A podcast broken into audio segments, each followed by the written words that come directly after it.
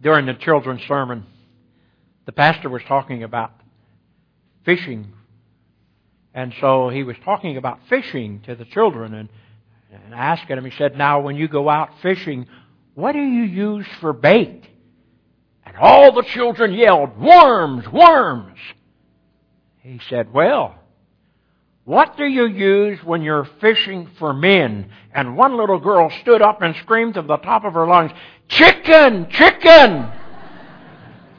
well, that's the way they sit. You want to get men, have, have a chicken fry. They'll, they'll show up for it. They always have. And so I thought about that. Uh, children are a wonderful time in, in the life, and I hope that you'll always remember that. They are special in our lives and special to the church. I want to share with you this morning. Uh, I I came down, coming down to the the final final few sermons that I'll probably ever get to preach to you, and uh, you know my time is limited, and uh, your excitement for something new is on the horizon, and I'm glad for that. That's what my job's all about. And so I'm excited for you. But I, I begin to think, you know, uh, uh, as you begin to think and pray about what you could talk about in those last few sermons that you have. And I remember some of the ones that I've done in the past, and particularly one fellow that came to me and he said, You're going to be finishing up here in a couple of weeks. And he said, You know, you've been preaching at me for months and months and months. And he said, You know, brother, I'm going to have to make a commitment before you get out of this place. And I said, Well, what are you waiting on? He said, I don't know. But he did make that commitment, and, and I still hear from him every once in a while, and his wife, because he's, he's got the joy of salvation in his heart. But he had been gone to church for many, many years, in hit and miss like most people do. But you know what? He finally made that commitment. And I want to talk to you this morning because my concern is, is that uh, the commitments that we make you realize that I have preached to you for 15 months. And I believe that no matter where we are, I believe there's probably people that sit here and have listened and put up with me and hoped that I'd sit down so you could go home and get your fried chicken.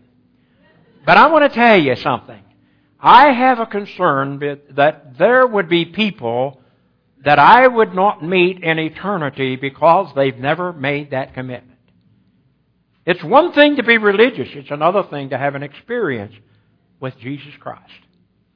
And I'm going to use one scripture this morning, and I'm probably going to share it from both the King James and the New International. But it comes from John's Gospel, chapter number 5, verse number 24 says, King James says it this way, Verily, verily, I say unto you, he that heareth my word and believeth on him that sent me hath everlasting life and shall not come into condemnation, but is passed from death unto life. The uh, New International puts it this way I tell you a truth. Whoever hears the word and believes in him who sent me hath eternal life and will not be condemned. He has crossed over from death unto life. I want to talk about crossing over crossing over from death unto life. I thought about a few years back in Somerset County, Pennsylvania. There were a nine rugged miners surviving what looked like certain death.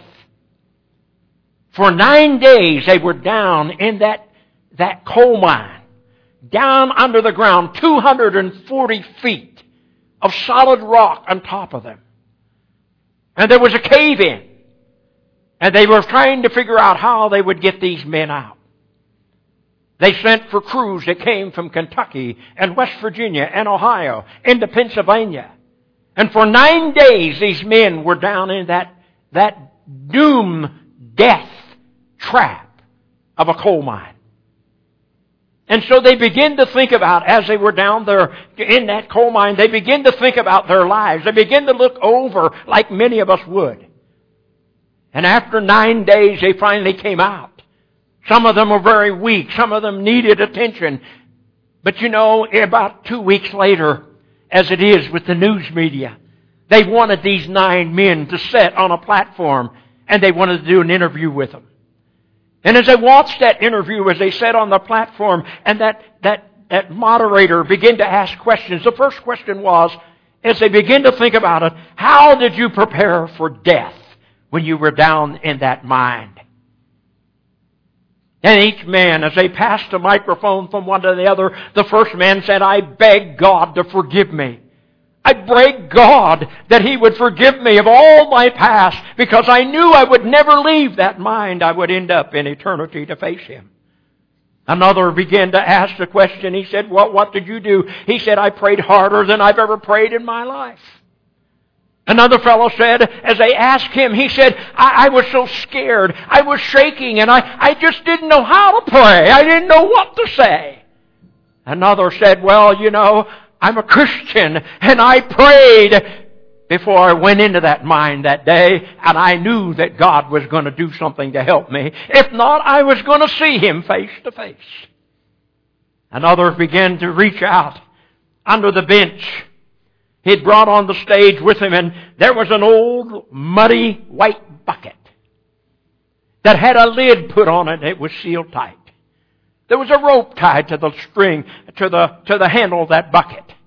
And he pulled it out and he said, right here, right here is what I did, what we did in those nine days in that mine, not knowing whether we would ever come out alive or not. We wrote notes to our loved ones we wrote notes and told them of what we were going through and that we loved them and that we cared for them and that we've commended our life to Jesus and someday we'll see you again.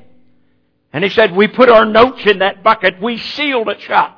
We tied a rope onto the bucket and then tied a rope around all nine of us so that when they did discover us, if they ever did, they wouldn't find one. They would find all of us. And even though we may be dead, they would know our last thoughts and our last wishes because it was sealed inside of that bucket. I'm going to tell you, when that interview was, was going on, I could see the men blowing their noses and wiping the tears, and the Kleenex boxes kept being passed to them.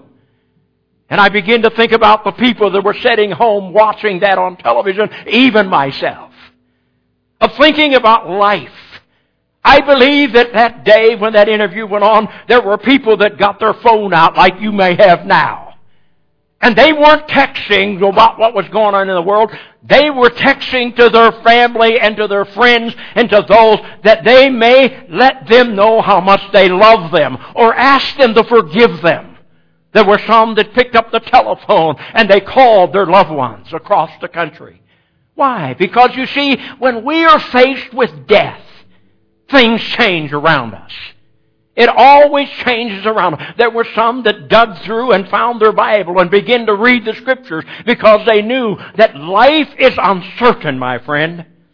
We may never go into a mine that's down under 240 foot of rock. But I want to tell you something. Life is uncertain for every one of us. Within the last month, I thought about it. I traveled across Route 18, got on the interstate, that day, it was a snowy day. The day that we didn't know whether you would have church or not, because when I got here, you were in spring season. You didn't have an ounce. I had five inches. But I want to tell you, when we pulled on and we looked to the left, and there was an auto accident, there was a, a car that was down in the medium, another one that had hit one of those light poles, and there were people carrying that body out that was covered up. So they were going into eternity a week ago Tuesday. We make a call here. We came across down Route 21 up at Gill Road. There was a head-on collision between two cars. There were traffic everywhere. Lights were flashing, and there were two or three ambulances there. You see, those people that were going out that day had no idea that they may be facing eternity before the day was out. They probably were going shopping. They were probably going to work. Whatever they were going to do, they had intention that that never arrived. Why? Because you see, life is uncertain. And so when I begin to think about that, you know, I thought we spend ourselves living life now. We live it for now. What can we do now? And we give little thought about dying. I prepare later, most people say. Preacher, don't push me. I know what you're saying's right. I know that I ought to do something about it, but, but I want to, uh, maybe later. Maybe another time. Maybe when there's another service. Another opportunity. But there will come a day, my friend, when the final opportunity will be given to every one of us.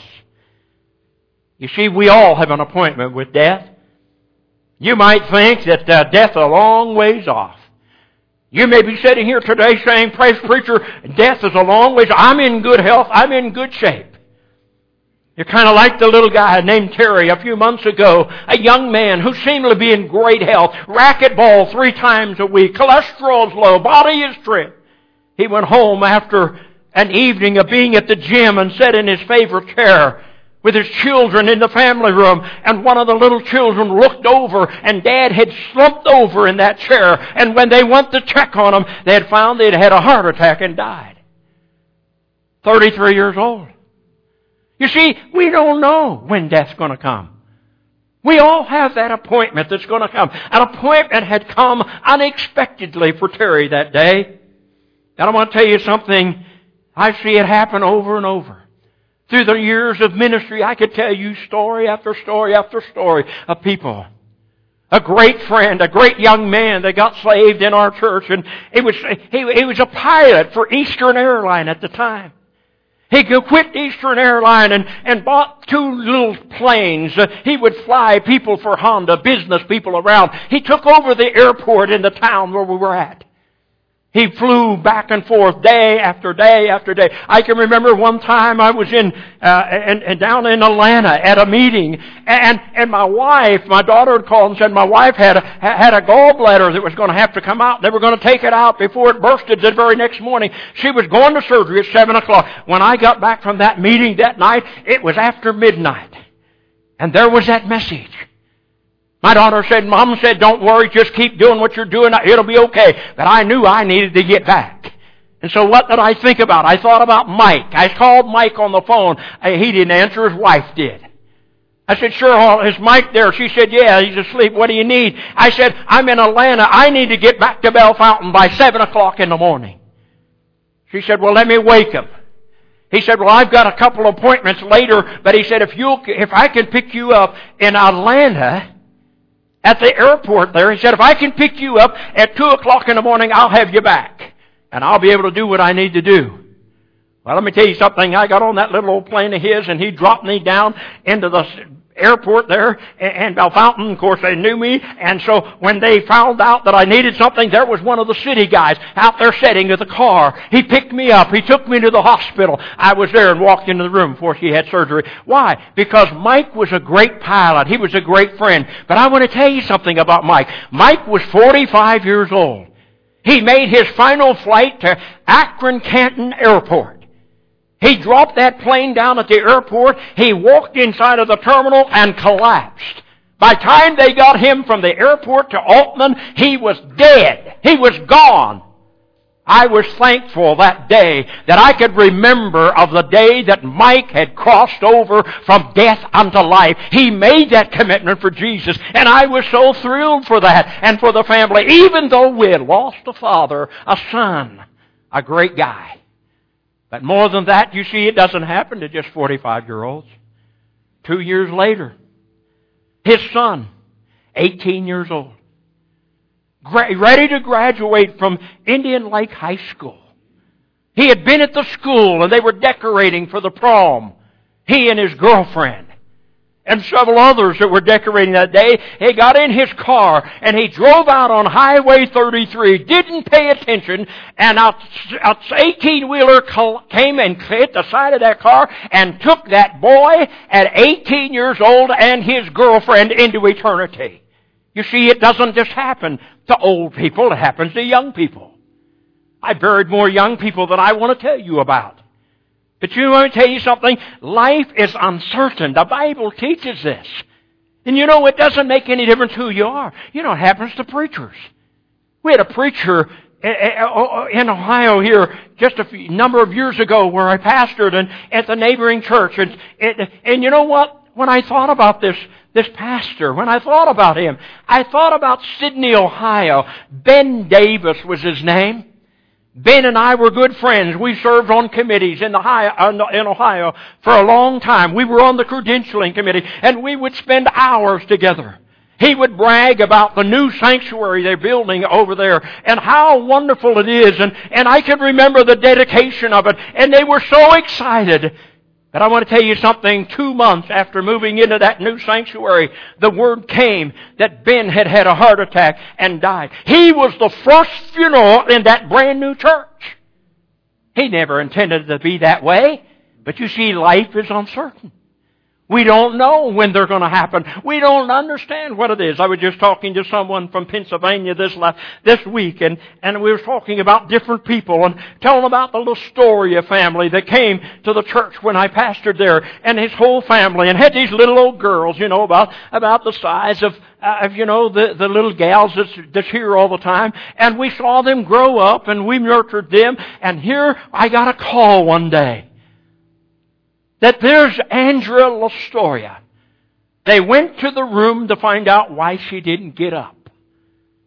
At 21 years old, they found her dead in bed. You see, it happens. And you know what? The Bible teaches that because the Bible says that we all have an appointment with death. All of us. And some, pope, many people today think that they're, you know, that, that it's wise. That's the reason why it's wise for us to prepare now. The wisest thing you can do is to prepare you die. When, when, when the likelihood of death seems far away, people need to get ready for death. Some people think eternal life begins at death. Now I'm going to tell you something. The truth is that God offers eternal life here and now. Amen.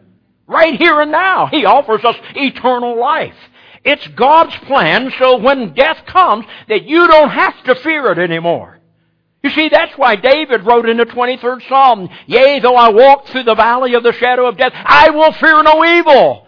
For thou art with me, thy rod and thy staff, they comfort me. Thou preparest a table before me in the presence of my enemies, and restores my soul. Let me tell you something.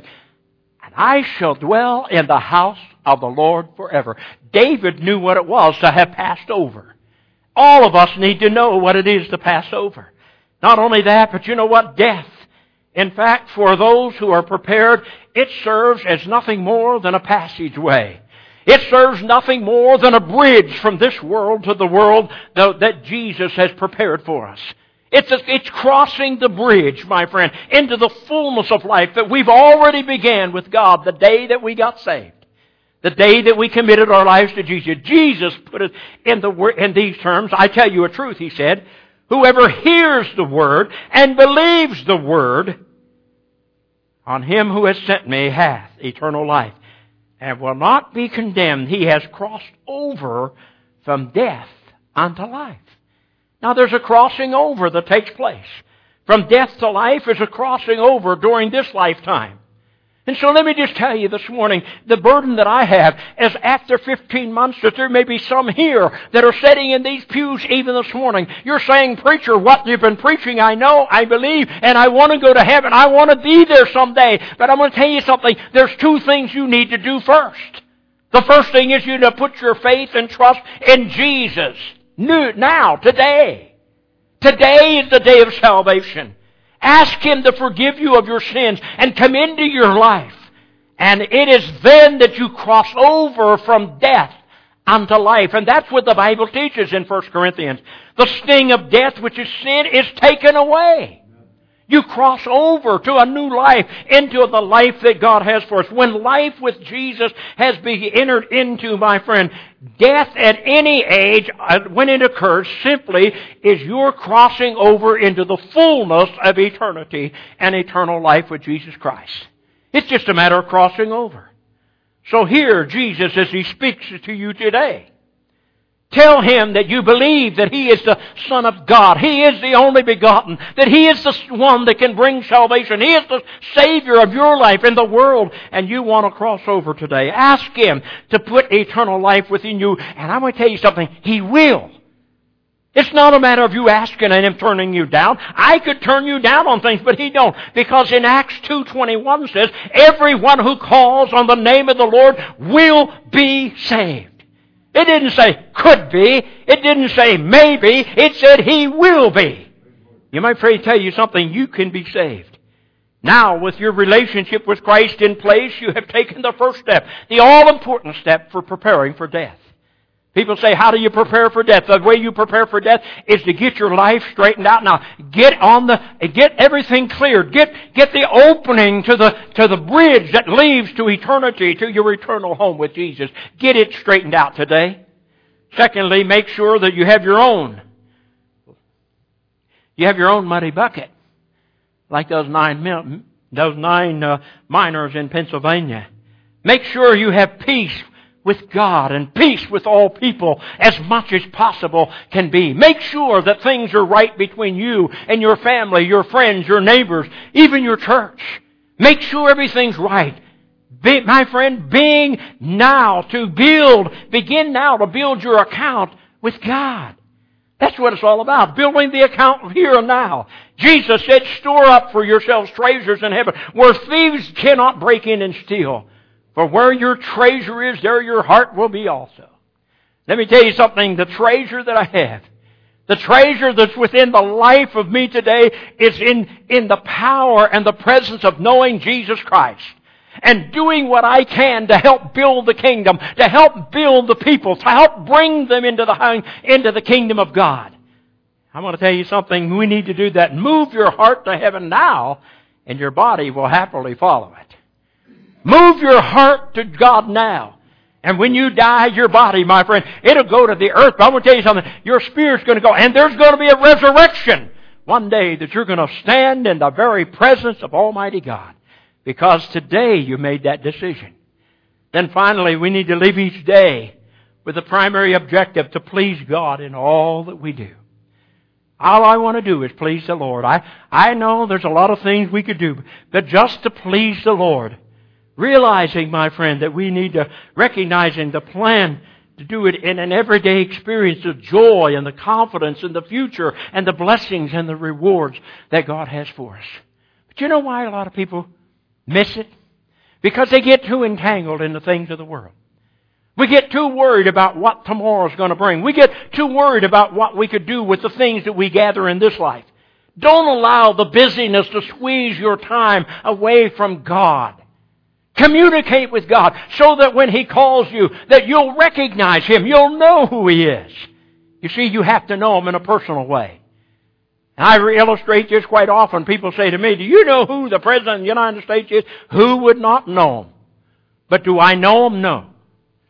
I know His name. I know who they say He is. But I want to know God in a different perspective. I want to know God in a personal relationship. I want to know what God wants in my life. I want to know what God feels about me and what He feels about the church. I want to know that. And we can know that. You see, when we have that relationship with Him, time, my friends, don't let your time, my friend, take you away that's going to bring you the strength in your life. You see, you can't live the Christian life. The reason a lot of people are up and down, they can't make it from, from Sunday to Sunday, and some of them can't even make it from Sunday to Wednesday. But I'm going to tell you why. Because you see, we, we don't have the strength in our own power. The only way you get the strength is through His Word. When you get into the Word and you pray and you seek His face, any challenge, my friend, that comes, especially the strong one, the final challenge of death, my friend, is the one thing that can hold on to. People throughout the years of my ministry have faced the final challenges with victory. Oh, what a, what a joy it is. What, what, what a challenge it is to me. When I begin to sit beside the bedside of Millie, and I seen the strength that this woman had. I seen the power within her life. When I seen the confidence that Brother Swogger, don't worry about how bad I feel. Don't worry about how I'm failing. I'm gonna live for Jesus. I'm gonna walk out of this old body one of these days. And she did. I want to tell you something. I seen it in Reuben. You remember Reuben? Remember how Reuben, I see the old sign back there in the basket yet with the candy. But you know what, Reuben? I, I tell you, that guy was something. I'd go to the hospital and see him, and he'd say to me, Preacher, I'm going to get out of here. I'm checking out. I'll be in church on Sunday. And he was. I couldn't believe Reuben. You know what he said? He said, for me to live is Christ and I, to die is to gain no matter what happens. I'm going, I, I'm going on to be with him no matter what. And you know what he did? He just slipped out. You remember Ray Thomas? Ray sat back there in the back. I can remember going to his house and watching him sit there looking at the birds out the window and we'd talk and we'd pray. And you know what? Sometimes I, I'd say to him, are you doing okay? He said, Brother Swogger, I'm ready to meet the Lord. I'm ready to go no matter what, if it comes, if it doesn't, you know. And it was just a surprise. It was a shock to everybody how quickly Ray left us. But you know what? He's rejoicing in heaven today. Why? Because Ray made that crossover in life. That when death came, he didn't have to worry. He knew that he'd just walk out of this world and walk into the presence of Jesus. Jesus himself gives us a model at the end of our life. Jesus came at the end of his life and he prayed to the Father. You see, he prayed to the Father. He said, I brought you glory in this earth by completing the work you gave me to do. Oh, wouldn't it be wonderful to know that I could walk out of this life saying to the Lord, Lord, I've been obedient to you. I've done everything you've asked me to do. I have walked and went where you wanted me to go. I've driven the miles. I've spent the time. And I, I you know, I'm just so happy to be able to know that I was able to do that. That's what Jesus said. He completed the work. And now, the Father glorify me in your presence. You know what that means, glorifying? That means that God's going to be happy to see you someday. I'm sure that God looked down and when Jesus came home, I want to tell you something. When he came home, everybody had a celebration. This is my son. This is my son who has made it so that the world would come to know me. You see, that's what Jesus is looking at in your life. Build up treasures. Bring God glory now means you can face death when that knowing that the Father's good pleasure is there with you. Now you know what? You know how I know that? You can look forward to hearing the words. I don't know about you. I, you know, Dick, some of you, you and I have the same problem. You know, we don't always hear everything. I don't always hear everything's going on. You take this thing out and I'm in really bad shape. But you know what? I believe that when I stand in the presence of the Lord, that this hearing problem is going to be gone. And I'm going to hear the voice of my heavenly Father saying to me, Well done, thou good and faithful servant. You have been faithful with a few things. Now I'm going to put you in charge of many things. Come and share your master's happiness. I, am looking forward to sitting at the master's table. I'm looking forward, my friend, to getting together with the saints of God in heaven. That's the reason why I have a concern for you today that I hope and pray that you will cross over in this life because someday I may never see you in this life again. I'm going to lose this thing. I, I'm, I never see you in this life when I move out of here. But I want to tell you something. I hope to see you in heaven because I know, want you to know that you can make that crossover here today. Look at the optimism of the Apostle Paul. He's chained down in the, in the depths, down in the very depths of an evil dungeon in Rome. He knows that death will soon come upon him. The Paul's down there in darkness like these men were in that coal mine. I mean, he's down there. He's, he's worse than them. He's chained there. And he knows that his life and his time is coming to an end. And Paul said these words, the time has come for my departure. I fought the good fight. I've finished the race. I've kept the faith. But now now, not in this dungeon. Now there is for me stored up of me a crown of righteousness, which the Lord the righteous judge will award me on that day, and not only to me, but to you, and to you, and to you, and to you. To all, he says, that will long for his appearing. First of all, he finished the race. God gives you and me the faith to finish the race. I talked to a good friend of mine that I pastored a number of years ago, lives in West Virginia. Talked to him this week. I talk to him all the time about his little grandkids. I I married, I did his wedding for his daughter, and now she's got three or four kids, and they keep in contact with us. He was talking about the little old fella getting baptized now, and I couldn't believe I couldn't believe he was ten years old. I mean, I was there when he was born. I mean, he was just a little old fella, and now he's he got baptized. But he's sitting in the back and he's got his mom over there. Now, I don't know exactly how old Jerry is, but I know one thing. I know Jerry sat in church for years and years and years. And one Sunday morning when I was preaching, Jerry was sitting off to the side with her, and that church was kind of on a round. You know, I had to keep turning all different directions. And there she was, sitting over there, right over there. And I seen the tears stream, and pretty soon I seen a little rumble, and pretty soon she's pushing her son out, and she's making her way to the altar, and Jerry gave her life to Jesus. She was, she was probably 70 years old. Been in church all of her life, hadn't made that commitment. But that day she crossed over. I'm going to tell you something. She's excited about going to heaven. And she was sitting in a chair. I, I could hear. I said, how's mom doing? He said, I'm going to tell you what, this lady, after seven years old, she had a highway department. She had a sign out there. Got her name on it. Where she cleaned up a section of the highway by herself. She'd keep everything cleaned up. I mean, she was a worker.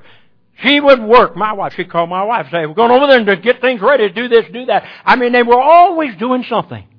There she is. She's sitting over there. And she said, you tell that preacher that one day he's probably going to have to see me off as I head my way to heaven. But she said, until the Lord calls, I'm going to just sit here. And he said she can't get out of the chair by herself. She can't hardly walk by herself. But boy, she's got a mind. And I could hear her over there. She said, tell him I said, I'm still on fire for the Lord. I'm going to tell you something. Why? Because Jerry had passed over. She had made that commitment from death unto life. We all have sinned and come short of the glory of God. There's not a person in this building that's perfect. We've all sinned, but I'm going to tell you something. Sin is death. But the Bible says that we can have that sin taken from us if we'll confess to Him, if we'll ask Him to forgive us, and we can be freed from it, and we can go into life. And not only life here, but life throughout eternity. I want to tell you something. What an exciting time. Finishing the journey. I want to tell you something. You need to have the faith, the foundation of confidence in facing death. Kind of reminds me of the years ago. Read a story. It was it was on a gray Monday at 6 p.m. or 6 a.m. in the morning when Dietrich Bonhoeffer. Bonhoeffer was an evangel- evangelical pastor who who was in a, his cell because of the Nazis had put him there. It was that day that they said this was the day that he was scheduled to go to the gallows and they would hang him as an evangelical pastor. He came from that cell that morning. He turned to the fellow that was in the cell with him and said, This is my last day upon this earth.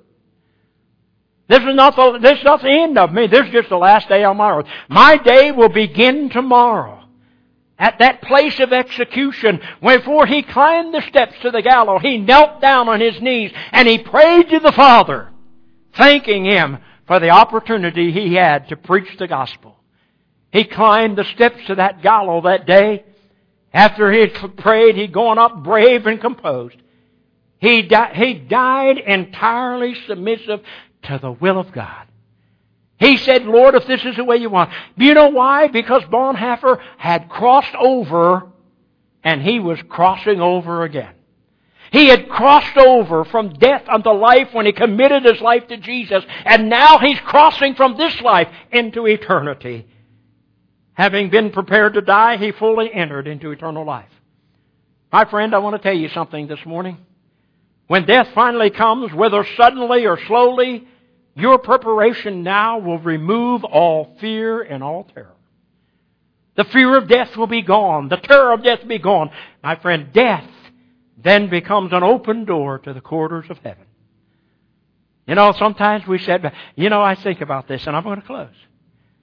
I'm going to close. and I'm going to have the song leader come. But, but you know what? I thought about this. You know, I had a great friend that I pastored and he's an old farmer. You know, he, he had a lot of funny ways about him, but he was a great guy, Clarence Norwood. Clarence was a farmer, and he'd go and work camps with me once in a while, but Clarence would take him to the hospital. Clarence was laying there in the hospital, and doctors trying to figure out what was going on. Couldn't figure it out, and they said, well, we're going to send him to Columbus like they do here. They send him off somewhere else. Told the family, he said, we're going to have to send him to Columbus. Get all the family together, let him know he's going to Columbus. And, and, I, and they all left the room. I'm sitting in the room with them. Clarence looked over at me and he said, Pastor, he said, I believe the Lord, the Lord's going to take me home. He said, I, I know them kids. They, they, they want me to go down there and go through all that. But I believe the Lord's going to take me home. And he was laying there and I said, well, Clarence, now, now if they can handle, if they can do something to help you, brother, you better let them do it. And he sat there and he just laid back. And then all of a sudden, he began to look up. He just stared. Pretty soon his hands went in the air. And, and I couldn't do that today if I, if, for, for my life. But he sat straight up in that bed, looking straight up. And a big smile came on his face. And a few moments he collapsed. I reached over and there was no pulse. I went out into the hall and I said to the nurse, you gotta come. I said, you gotta come. I don't think you have to worry about Columbus. Come on, come on. And they came in and Clarence had gone to be with the Lord. You know why? Because you see, there was no fear. He was confident of knowing that he had crossed over many, many years ago, and now it was time to just finish the competition. Just, just, just move on. Just cross the bridge that'll take you into eternity. Let me tell you something, my friend. If you're sitting here this morning and you've never made that crossover, you've never crossed from death unto life, you need to do it today. Because you don't know what this afternoon or tonight or tomorrow or the next month or the next few weeks has in store for you. You need to be ready at whatever hour that God decides to call you. None of us know. But one thing we do know, it's coming. One thing I'm certain that there's not a person sitting in this building today that's not going to face death. And death can either be a joyous or a calamity. Because, my friend, without crossing over, you're going to cross down. Because the Bible tells me that if you don't have a relationship with Him, there's no other place to go. And I know a lot of people don't hear this today, but I had a fellow just tell me yesterday, he said, I don't know about all that thing about weeping and wailing and that. I said, you know what? I don't want to know about it. I don't want to know about it. But I know what the Bible says. The Bible says if you're not going to heaven, you're going to hell. There is no in between. There is no compromise, my friend. It's black or white. It's either up or down. It's either cross over or be lost.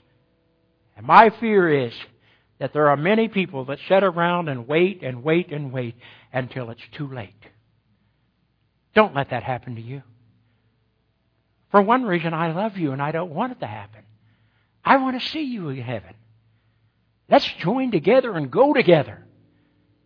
Don't wait to the last opportunity. Respond to God now while you still have time and still have breath. Let's stand together. Father, this morning, you know the hearts and the lives of those that are sitting in this building today. And Lord, we know that every one of us, every one of us, Lord, you put it in your word. You said that we're all going to face death.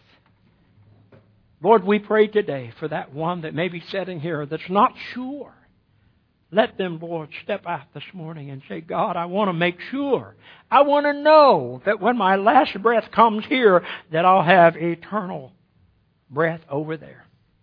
Father, speak to hearts and lives from the youngest to the oldest.